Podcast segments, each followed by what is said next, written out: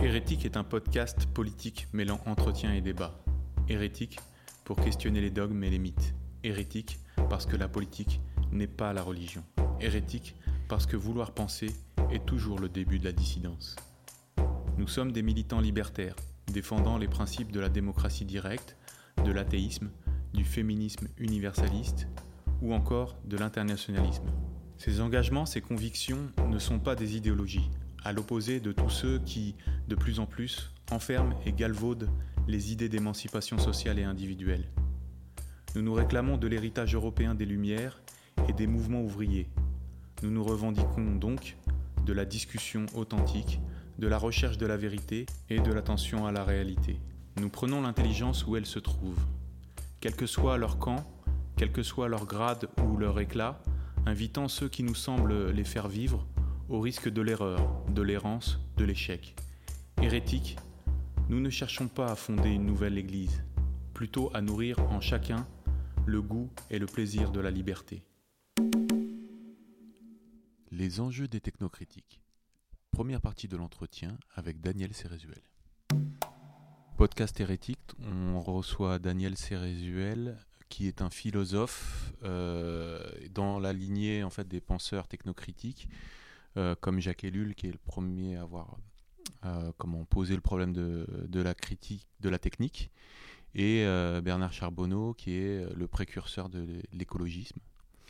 Il a sorti de nombreux ouvrages et on en citera deux. Il y a Bernard Charbonneau ou la critique du développement exponentiel qui est sorti en 2018. Et euh, dernièrement, il y a La technique et la chair, euh, qui était initialement paru en 2011, qui a été réédité par l'échappée et qui est sorti en 2021. Euh, alors vous êtes plus précisément un philosophe de la technique. Est-ce que vous pourriez nous présenter de manière assez globale, en introduction, la, direction de, de, vos travaux? Alors pour ce qui est de la direction ou de l'orientation euh, de mes travaux, euh, je dois dire qu'au départ, ils, euh, sont guidés par une préoccupation qui est d'ordre politique. C'est-à-dire que très tôt, j'ai été convaincu qu'il était urgent de procéder à une réorientation et à une réévaluation de nos pratiques techniciennes. Pourquoi? Parce qu'il me semble que le rythme d'expansion de notre système technique, de, notre puissance technique d'action et d'intervention dans le monde, ce rythme-là, qui ne cesse de s'accélérer depuis 300 ans, devient de plus en plus insoutenable et bute euh, sur des contradictions dont certaines ont été repérées euh, il y a longtemps, je reviendrai là-dessus, euh, mais de plus en plus intenses. Il me semble que euh, cette accélération technicienne incontrôlée de l'innovation et de la puissance euh, engendre euh, des formes de désorganisation environnementale. Aujourd'hui, tout le monde parle du dérèglement climatique. il y a 40 ans, on parlait de la pollution, qui est toujours là d'ailleurs. Euh, euh, ça engendre aussi, au-delà de ces euh, des organisations environnementales, une désorganisation sociale hein, qui se manifeste par des tensions, parfois par des crises, et aussi une désorganisation politique.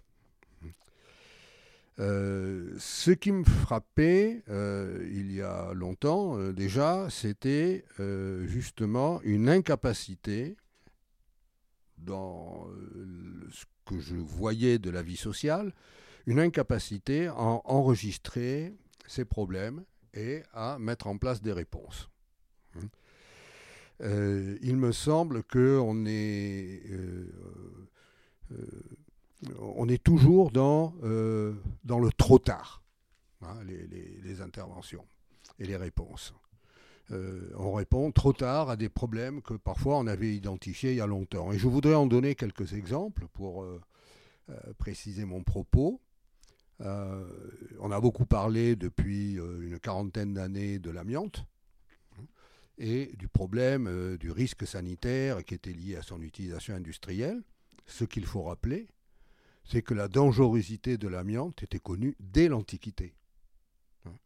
Pline l'Ancien, par exemple, signale au 1er siècle après Jésus-Christ que les esclaves qui extrayaient euh, l'amiante euh, tombaient malades. Hein. on ne savait pas trop pourquoi, mais on savait que c'était toxique. Euh, dès 1890, on a su mieux pourquoi. Hein. On a vu que le risque résultait principalement de l'inhalation des fibres, hein. et ce risque était bien identifié hein, il y a 130 euh, ans. Des articles scientifiques sont parus, etc. Mais il a fallu un siècle et des dizaines de milliers de morts pour qu'on arrive à prendre des mesures euh, de contrôle et voire d'interdiction. Deuxième exemple, les PCB, polychlorure de biphényle. Leur euh, ils sont mis au point par des chimistes euh, dans les années 20. Leur toxicité est signalée très vite, dès, 1900, dans les, dès les années 30. Hmm. Mais il faut attendre à nouveau 50 à 60 ans pour que se mettent en place des contrôles. Et aujourd'hui, des PCB, il y en a partout. Euh, difficile de, euh, de, les sortir de, de, tous les endroits où, il y en a. Donc il y a un côté un peu d'irréversibilité difficile à maîtriser. Prenons la question maintenant des gaz à effet de serre. Le problème a été signalé en 1896 par un savant suédois, Svante Arrhenius, qui était un grand chimiste, très connu, il a été euh, très vite euh, prix Nobel en 1903. Et il avait publié un article intitulé euh, De l'influence de l'acide carbonique dans l'air sur la température au sol. Et il prévoyait que le, réchauffement climatique que nous connaissons, hein, du fait de la généralisation de l'usage industriel du charbon. Et il avait fait des calculs, il avait fait des prévisions qui n'était pas absolument exact, mais dans des ordres de grandeur qui ne sont pas si éloignés de ce qu'on peut aujourd'hui décrire. Je donnerai un autre exemple aussi, c'est l'automobile et les risques liés au transport motorisé. Ça, c'est quelque chose que l'on voit tous les jours. Ce qu'il faut signaler, c'est que le premier blessé connu, c'est un cycliste le 30 mai 1896 à New York. Il y a eu un article dans la presse. Le premier mort, quelques mois plus tard, en 1896 toujours, la même année que l'article de Svante Arrhenius, euh, à Londres. Et c'est un piéton, cette fois, qui est tué par une automobile. Alors, plus près de nous, en 2016, selon l'OMS, il y a eu 1 350 000 morts dans le monde des suites d'un accident de circulation. À cela, il faut ajouter chaque année entre 20 et 50 millions de personnes blessées ou handicapées tous les ans. Alors, je rappelle ça parce qu'aujourd'hui, euh, il y a une, guerre en Ukraine, trouve ça terrible de voir toutes ces jeunes vies euh, qui sont euh, euh, sacrifiées. Hein. Mais il faut rappeler que l'automobile tue plus que les guerres. L'automobile tue plus que les guerres. Et il faut insister sur le fait que les tentatives de réglementation et de renforcement de la sécurité routière se sont toujours heurtées à des résistances obstinées, voire à des rejets violents, qui ne sont pas seulement le fait des intérêts économiques, mais aussi, et c'est ce qui est le plus euh, préoccupant, celui des victimes potentielles, c'est-à-dire des euh, des, automobilistes eux-mêmes. En dépit donc de la sophistication technique de l'ingénierie automobile qui, qui le rend possible, le monde du transport et du déplacement motorisé n'est pas celui des comportements rationnels et utilitaristes.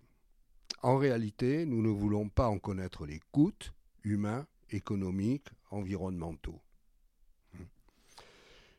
Il y a aujourd'hui beaucoup d'articles sur les soldats qui meurent en Ukraine. Ça fait très longtemps que je n'ai pas vu un article dans la presse sur les morts sur les routes. C'est là qu'il y a un problème, euh, où on rencontre un problème qui est un problème fondamental. Vous listez un certain nombre de problèmes qui n'ont pas été anticipés euh, dans le domaine de la technique, qui est votre domaine de réflexion, mais euh, on peut aussi lister, on pourrait lister un certain nombre de, problèmes qui euh, ont été posés assez tôt aussi et qui n'ont pas été anticipés. Euh, je ne sais pas, je pense par exemple au totalitarisme russe, qui, a été dénoncé assez tôt, dans les années 20, dès le putsch bolchevique d'octobre 17, qu'on présente comme une révolution. Et pourtant, euh, euh, il, a, fallu des décennies euh, en Occident pour qu'on comprenne le phénomène russe, qui était présenté durant longtemps comme la patrie du socialisme, etc. Est-ce que ce n'est pas tout simplement, non pas une conséquence de la technicisation de notre société, mais est-ce que ce n'est pas dans la nature humaine, ou en tout cas la nature des sociétés, dans l'histoire, d'en rester tant qu'à quant à leur inertie, c'est-à-dire d'avoir du mal à entendre les mauvaises nouvelles et à les anticiper. Alors, euh, vous, posez effectivement une, bonne question, mais euh, la question justement de l'automobile est aussi permet d'apporter un élément de réponse. Hein. et euh, dans des termes dont je dirais que la pensée mythique est résistante au réel.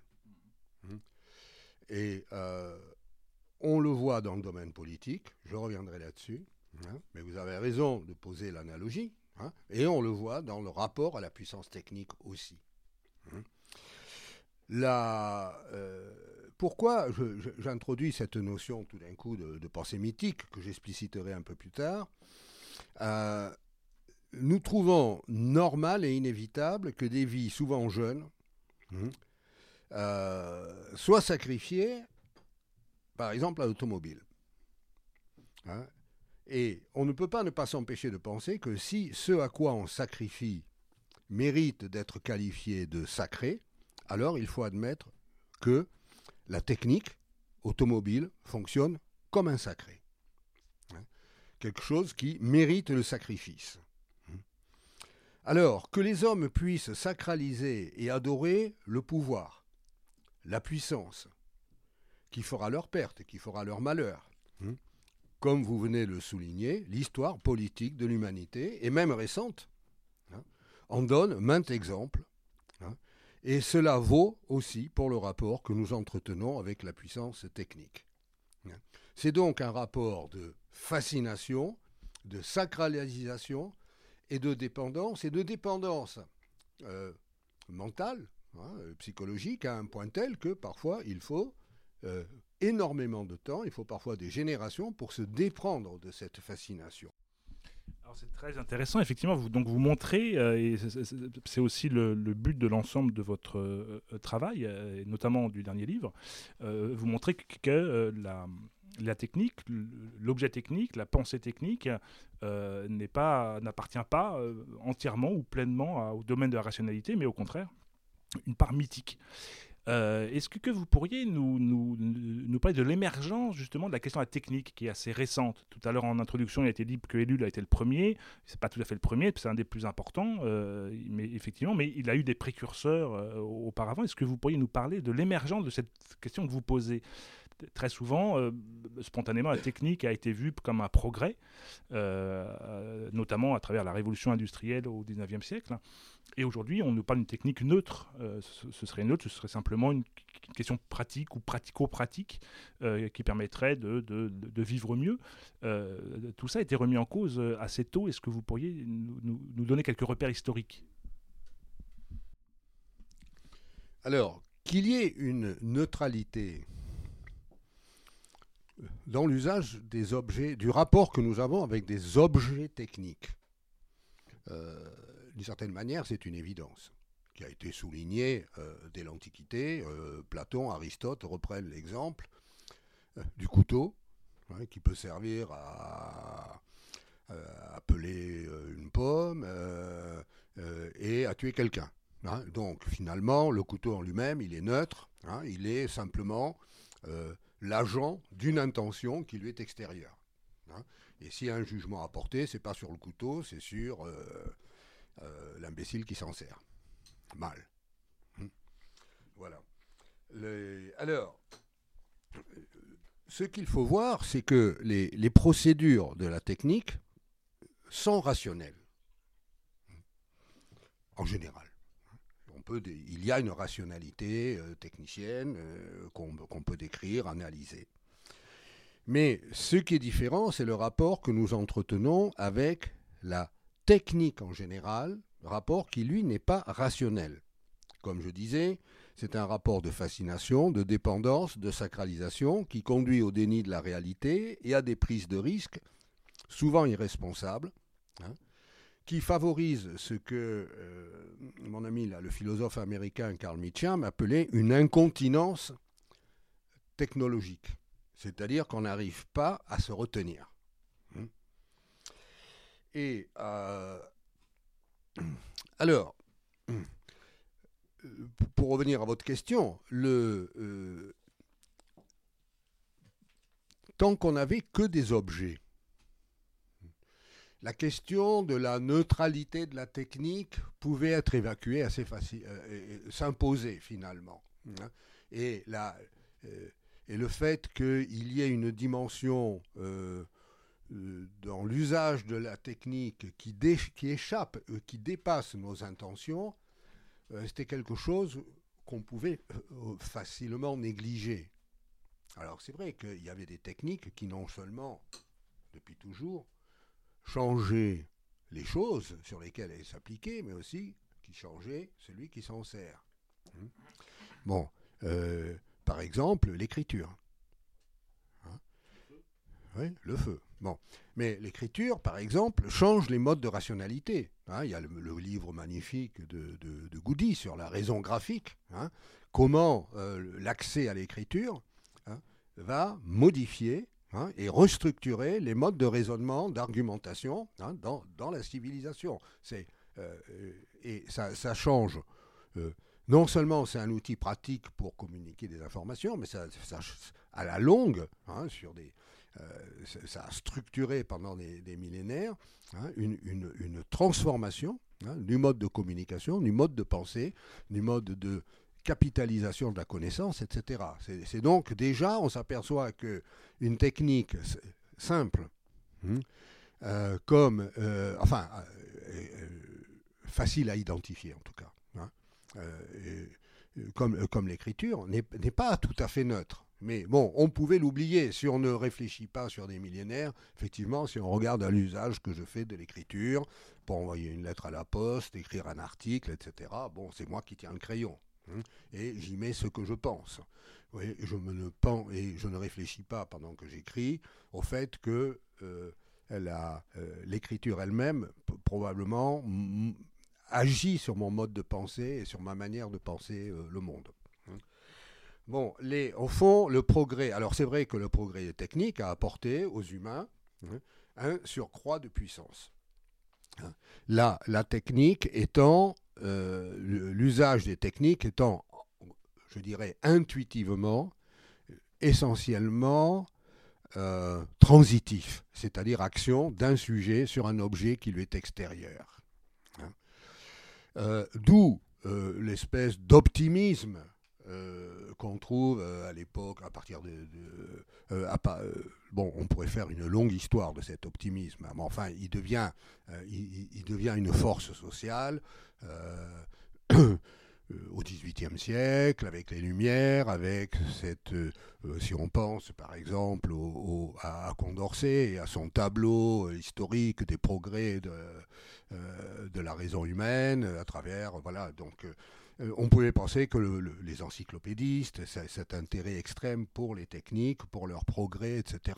Bon, euh, on pouvait penser que la, technique était neutre et que plus de technique, c'était plus de puissance d'agir pour l'homme et d'une certaine manière plus de liberté, en particulier à l'égard de la nature. C'était pas faux.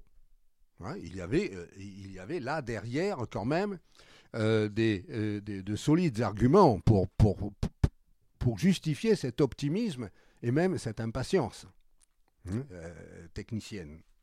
C'est que les premières alertes ne viennent pas, que je sache, mais je, ne sais pas tout, des philosophes. les premières alertes, elles viennent plutôt d'hommes de lettres, de poètes particulièrement sensibles à certains aspects de l'évolution sociale.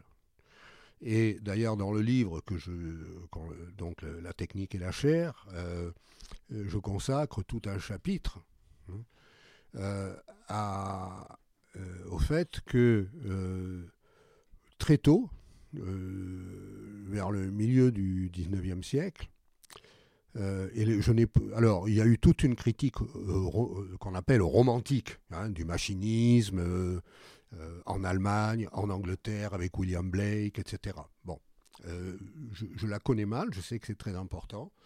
Je, moi, j'ai rencontré à travers mes lectures deux exemples saisissants hein, de cette critique poétique et littéraire. D'abord, c'est un texte assez étonnant d'Edgar Poe euh, qui s'appelle L'ange du bizarre, qu'on aurait dû d'ailleurs traduire plutôt euh, Baudelaire, à mon avis, euh, qui a fait la traduction, a tiré le, mot odd dans un sens trop, trop du côté du fantastique, alors que c'était plutôt une remarque, un texte à dimension philosophique. C'est, on devrait dire, l'ange du singulier. Éventuellement, on pourra peut-être revenir là-dessus.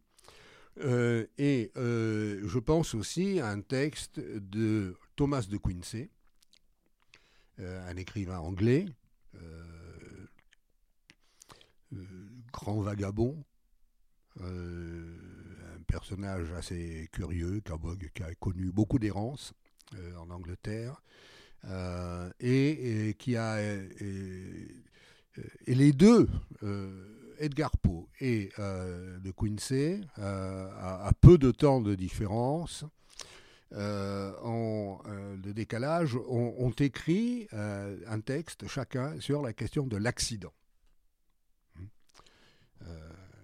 Des textes qui sont l'un et l'autre tout à fait prémonitoires hein, et très intéressants. Alors, donc cette première critique qui arrive, qui émerge, je crois en Allemagne, tout à fait dès les tout débuts de, de la première industrialisation, c'est-à-dire vers les années 1800. Hein.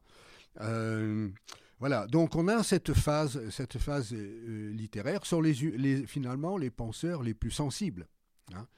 euh, les moins, on pourrait dire, trompés par la rationalité, ceux qui croient plus en leurs émotions. Hein, face à l'expérience euh, qu'ils peuvent faire. Hein. Alors, euh, pour, pour la philosophie, euh, ce que je vais en dire peut, probablement être nuancé et corrigé, mais je dirais que les choses tournent, l'inquiétude commence à se faire jour au sujet de, la question de ce progrès technique exponentiel, cette montée de la puissance humaine dans tous les domaines, le grand moment, c'est la guerre de 14. C'est la guerre de 14 qui euh, fait un peu tomber les écailles des yeux et euh, fait comprendre, même aux philosophes qui parfois ont du mal à comprendre ce qu'il y a devant eux, euh, que là, il y a quand même un problème.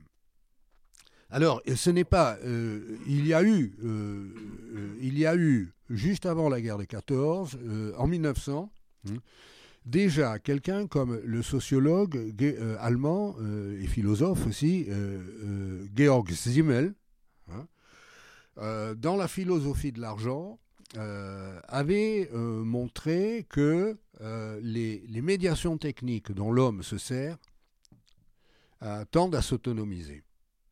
Hein, et tendent à retentir sur les comportements humains et à favoriser de nouvelles formes de dépersonnalisation. Hein. Euh, et en particulier, bon là il, applique ça essentiellement à la monnaie, mais il parle aussi du droit, euh, de, de l'État. Mhm. donc déjà, 1900, on voit un, grand intellectuel qui pose des questions. Hein, et je, je, sais par exemple que Ellul avait lu Zimmel. Mhm. par contre, c'est après la guerre de 14 que là, on voit apparaître tout un mouvement. Euh, peut-être qu'on pourrait aussi évoquer au 19e le mouvement ouvrier. Il y a quand même eu euh, tout un mouvement justement qui, visait à, critiquer l'introduction des machines dans les ateliers, dans les usines, et qui justement euh, asservissait le travail humain. C'est-à-dire qu'il y avait vraiment pour le coup une, dépersonnalisation du travailleur. Qui devenait, dont les tâches devenaient absolument automatisées et, et devait devenir lui-même une machine on parle des ludites, il y a aussi des résistances dans les campagnes, euh, beaucoup plus anonymes à l'introduction des, machines industrielles, agricoles, etc. Parce que Lukács, justement, dans les années 20, euh, euh, définissait comme la réification, qui est un, terme qui est oublié aujourd'hui, et c'est tout à fait dommage. Le fait de, rendre les choses, de tout rendre une chose, de, de, reste la chose, réification du travailleur, le travailleur lui-même devient une chose et là c'est dans la chair, ça rejoint aussi le titre de votre livre, c'est les travailleurs dans, la chair aussi, qui, vivaient un asservissement, une aliénation euh, à l'objet technique. Oui, tout à fait. Euh, le problème, c'est qu'ils ont peu écrit. Hein. Donc, euh, si on regarde à ce qui se passe dans la sphère intellectuelle hein, ou littéraire, alors on, trouve des échos. Hein. On trouve des échos, mais ils sont lents à être réellement appropriés par les intellectuels. Alors là, la guerre des 14, quand même, ça introduit euh, une, rupture. Là, je peux vous donner une série quand même de, dates et d'auteurs, ce n'est pas complet. Euh, je pense déjà en 1926, euh, Romano Guardini, un, homme d'église, hein, euh, qui publie les lettres du lac de Caume, qui auront manifestement une influence sur euh, euh, les réactions de Heidegger à la technique. 1931, hmm. Oswald Spengler hmm. publie L'homme et la technique. Et là, on commence à parler de la technique. Et ça, c'est un point important sur lequel il faut insister. Euh, et plus simplement des machines, justement. Hein, plus simplement du machinisme. 31, euh, donc, c'est Oswald Spengler. 1932, Lewis Mumford, qui publie aux États-Unis Techniques and Civilization, hein, la civilisation et la technique. Hein. Alors, on voit aussi apparaître euh, des.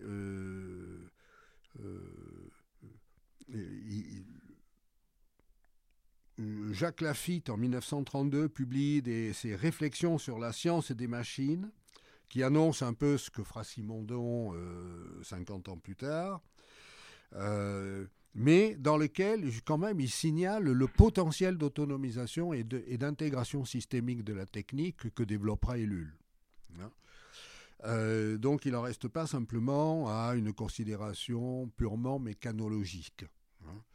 1933, euh, Nicolas Berdiaïev, L'homme et la machine, mais très vite il parle plus de machine dans ce petit livre qui vient d'être réédité. il parle de la technique, hmm, comme d'une nouvelle réalité. 39, José Ortega y Gasset, Méditation de la Technica. 39, la même année, Georg Friedrich Junger, qui publie La perfection de la technique, Der Perfection der Technik, euh, dans laquelle il signale le caractère titanesque et, autonome, et, la tendance à l'autonomisation et à la création d'un nouvel ordre sans précédent. Hein. Alors, euh, là, on voit bien que la, guerre de, dans, les, dans, les, les, les, 15 ans qui suivent la guerre de 14, il y a quand même une série de penseurs importants hein, qui, sont, euh, qui sont bien obligés d'aborder le, euh, et dans des termes, d'aborder la question, et dans des termes qui ne sont plus ceux, justement, du rationalisme des Lumières. Hein. Et c'est pour ça qu'ils inventent cette notion de la technique. Il ne parle plus ni des arts et métiers, ni des machines, comme on le faisait au 19e, comme Marx le faisait encore. Hein. Mais il parle de la technique. Pourquoi? Parce qu'ils ont l'impression que la technique, euh, passé un certain stade de développement, euh, rétro, rétroagit sur l'homme. Et là, ils en ont conscience. Hein. Ils en ont conscience. Euh, et ce qu'il faut voir, c'est que la guerre n'a été possible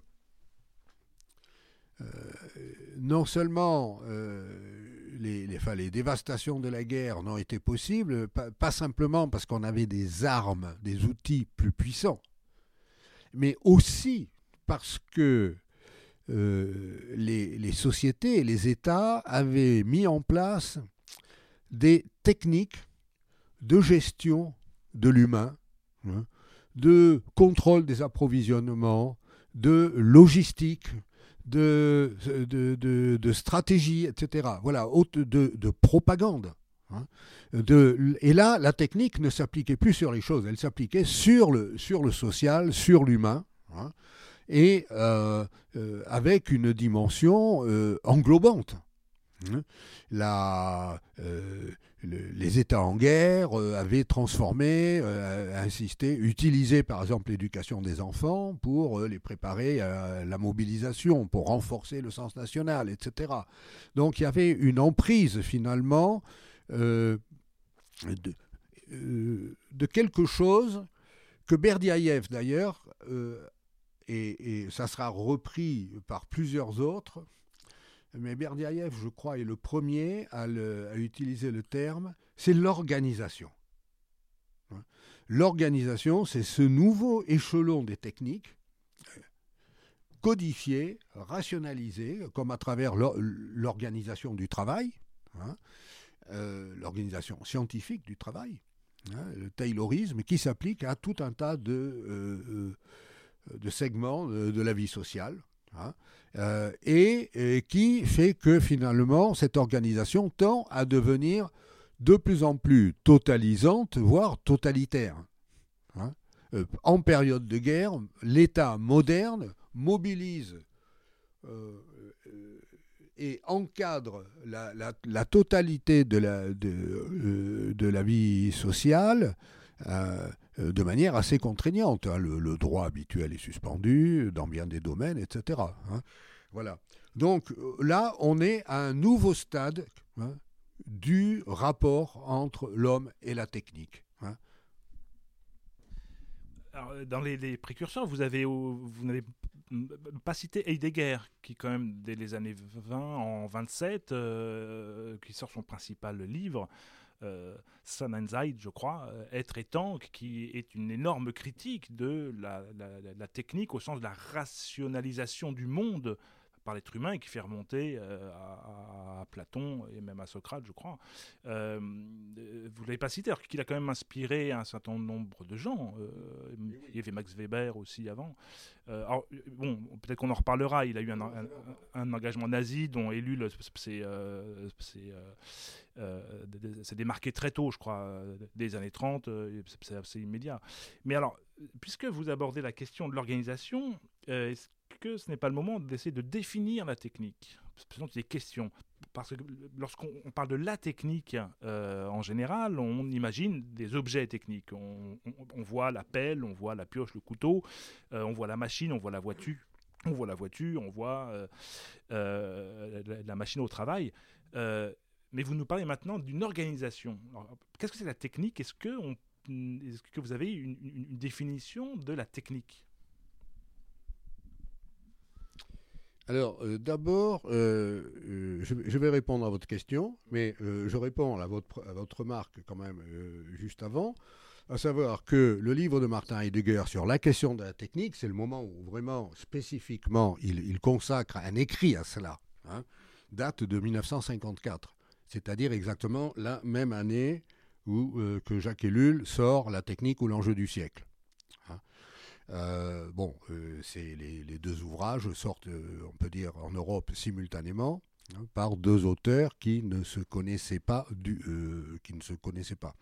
Hein, et, Ellul connaissait l'existence de Heidegger, mais ne s'intéressait pas à son œuvre, puisqu'il pensait que comme c'était quelqu'un qui était proche du nazisme, il, il, disait, bon, je peux pas, d'ailleurs à mon avis tort, mais enfin, il ne pouvait pas imaginer qu'il y ait quelque chose d'intéressant dans ce que pouvait dire Heidegger. Bon. Voilà, donc après, euh, je veux dire, euh, plus tard, il y a eu d'autres livres aussi hein, euh, qui, ont été publiés. Je pense à Gunther Anders, L'obsolescence de l'homme en 56. le grand livre, quand même, même si je, trouve qu'il y a des points qui sont très contestables, mais très utiles quand même, c'est le livre de Gilbert Sibondon du mode d'existence des, objets techniques. Voilà, euh, le système technicien d'Ellul en 77, euh, le bluff technologique en 88. Voilà. Donc, euh, et puis après, c'est Antionas, le, principe de responsabilité. voilà. Donc, alors, pour revenir à votre question, qui était qu'est-ce qu'on entend par la technique? D'accord. Oui, qu'est-ce qu'on peut entendre par la technique alors d'abord, euh, on peut être critique de euh, la technique sans forcément rejeter les techniques, ni toutes les techniques. Hein. Donc ça, c'est un point important. Euh, quand même, les penseurs que j'ai cités ont eu besoin de cette notion de la technique, même s'il y a toujours eu hein, à l'intérieur du mouvement intellectuel en Europe un courant qui cherche tout le temps à revenir sur l'objet technique et, dire non, non, y a, la technique, ça n'existe pas, il n'y a que des techniques. Hein. On pourra revenir, c'est un courant quand même très fort dans la philosophie des techniques en France et la sociologie des techniques. Hein. Mais euh, ce qui est intéressant, c'est de voir qu'à l'opposé, il y a eu des, penseurs qui ont dit non, il en a besoin d'un concept de la technique, parce que on est passé à autre chose hein, que simplement des techniques particulières et des techniques euh, purement instrumentales. Alors, euh, je pense que c'est chez Ellul qu'on trouve la peut-être une des descriptions les plus, les plus complètes, les plus élaborées justement de euh, cette notion de la technique. Et euh, je, vous propose de, de, de, réfléchir un peu là-dessus. Euh, donc, d'abord, il faut rappeler qu'Ellul a toujours dit qu'il s'était inspiré de la méthode de Marx. Hein, euh, un penseur auquel il, a, il disait qu'il devait beaucoup. Mais euh, alors qu'au XIXe siècle, Marx insistait sur le rôle du capital, sur la logique autonome de son développement pour expliquer les contradictions de la société de son temps, et tout particulièrement la désorganisation sociale, c'est-à-dire la prolétarisation de masse, ou la désorganisation politique, c'est-à-dire l'ère de révolution dans laquelle l'Europe était entrée, Ellul, lui, pense que au XXe, à partir en gros de la guerre des 14, c'est la technique qui est devenue le principal facteur, mais certainement pas l'unique facteur, hein, le rappelle toujours, qui détermine la vie sociale moderne. Et il dit, elle tend à se développer selon sa logique propre, ce qui lui confère une autonomie analogue à celle du capital au siècle précédent. Hein. La technique, écrit-il, conditionne et provoque les changements sociaux, politiques, économiques. Elle est le moteur de tout le reste, malgré les apparences, malgré l'orgueil de l'homme qui prétend que, pardon, euh, ces théories philosophiques ont encore une puissance déterminante et que ces régimes politiques sont décisifs dans l'évolution sociale. Les, euh, or, Ellul continue, il dit ce ne sont plus les nécessités externes, c'est-à-dire les intentions des humains hein, et des groupes, qui déterminent la technique, ce sont, ce sont ces nécessités internes. Elle est devenue une réalité en soi qui se suffit à elle-même et qui a ses lois particulières et ses déterminations propres. On voit que ce que dit Ellul du rôle de la technique dans la société technicienne est très proche de ce que Marx avait dit du règne du capital dans la société industrielle bourgeoise. Mais qu'est-ce que c'est alors je vais y arriver. Je suis lent. La comparaison avec Marx peut aider à éviter le contresens. Rappelons que pour Marx, les lois économiques sont historiquement déterminées. Il y a eu au cours de l'histoire des sociétés qui connaissaient la monnaie, les banques, la propriété privée, sans pour autant être soumises à la logique de ce que Marx appelle le capital. Afin de maîtriser les effets aliénants du nouveau régime socio-économique qui caractérise la société industrielle, Marx a cherché à montrer qu'elle a une dynamique propre et pour cela il a élaboré le concept du capital comme force de transformation sociale qui regroupe un ensemble de réalités. De même, en lisant Ellul, il faut toujours se rappeler que la technique, ce n'est pas les techniques que nous pouvons voir fonctionner. Il distingue soigneusement entre l'opération technique, effectivement la technique instrumentale qui est inséparable du mode d'être au monde de l'homme, une sorte d'invariant anthropologique, on ne peut pas imaginer les hommes sans technique, sans outils. C'est pourquoi d'ailleurs accuser Ellul de technophobie est absurde. Et il distingue soigneusement cela du phénomène technique qui est typiquement moderne et qui n'a pu se développer que dans certaines conditions sociales et culturelles, et qui, assiste-t-il, euh, dans certains textes, aurait pu aussi bien ne pas apparaître. Comme le capital pour Marx, ce qu'Ellul appelle la technique, ce n'est pas une chose observable telle qu'elle qu'il suffirait de décrire comme on le fait pour une technique particulière. C'est un concept explicatif qu'il faut construire pour caractériser un régime particulier des pratiques techniciennes dans le monde moderne. C'est cette nouvelle force impersonnelle, hein, ce qu'il appelle un processus sans sujet, qui structure la société technicienne, qui reconfigure la vie sociale d'une manière spécifique et explique les changements observables. Et donc, c'est un nouveau régime de l'opérativité humaine que l'examen des seuls objets techniques, des artefacts, des outils, des machines, ne permet pas d'identifier correctement. Du fait de ces caractères nouveaux, la technique tend à se constituer en une réalité bien plus globale et autonome qui conditionne l'usage des outils et des techniques particulières et tend à soumettre à ces exigences tous les domaines de la vie sociale et individuelle. Alors, euh, ce concept technique est explicité par une série de caractères, hein, euh, justement, sans lesquels on ne peut plus parler de technique. Hein. Alors, il insiste sur l'automatisme des choix techniques, hein, ce qui fait que les innovations tendent à, s'enchaîner les unes les autres, que euh, euh, finalement les nouveaux moyens euh, s'imposent, tendent à s'imposer d'eux-mêmes. Personne n'a décidé il y a un siècle qu'il fallait perfectionner l'automobile pour édifier la civilisation de la voiture qui est maintenant la nôtre et qui s'est imposée partout. Le choix entre, euh, par exemple, de ce procédé technique, c'est fait de lui-même. Bien sûr, il y a des intérêts comme le euh, capitaliste qui se sont greffés sur cette possibilité-là hein, et qui ont prospéré là-dessus. Mais personne n'avait en vue le résultat qui en est advenu, c'est-à-dire la société de la voiture, hein, euh, qui a tout transformé. Hein. Euh, alors, euh, il y a cette espèce qu'il appelle justement cet automatisme des choix techniques qui, qui nous échappe. On lance des, on lance des processus dont on ne voit pas jusqu'où ils vont aller. Hein. L'informatisation aussi s'est imposée d'elle-même. Vous venez d'entendre les enjeux des technocritiques avec Daniel Cérézuel. Deuxième et dernière partie de l'entretien dans 15 jours. Vous pouvez retrouver les documents évoqués lors de l'émission ainsi que d'autres permettant de prolonger la réflexion sur notre site internet hérétique Le podcast est disponible sur toutes les plateformes d'écoute.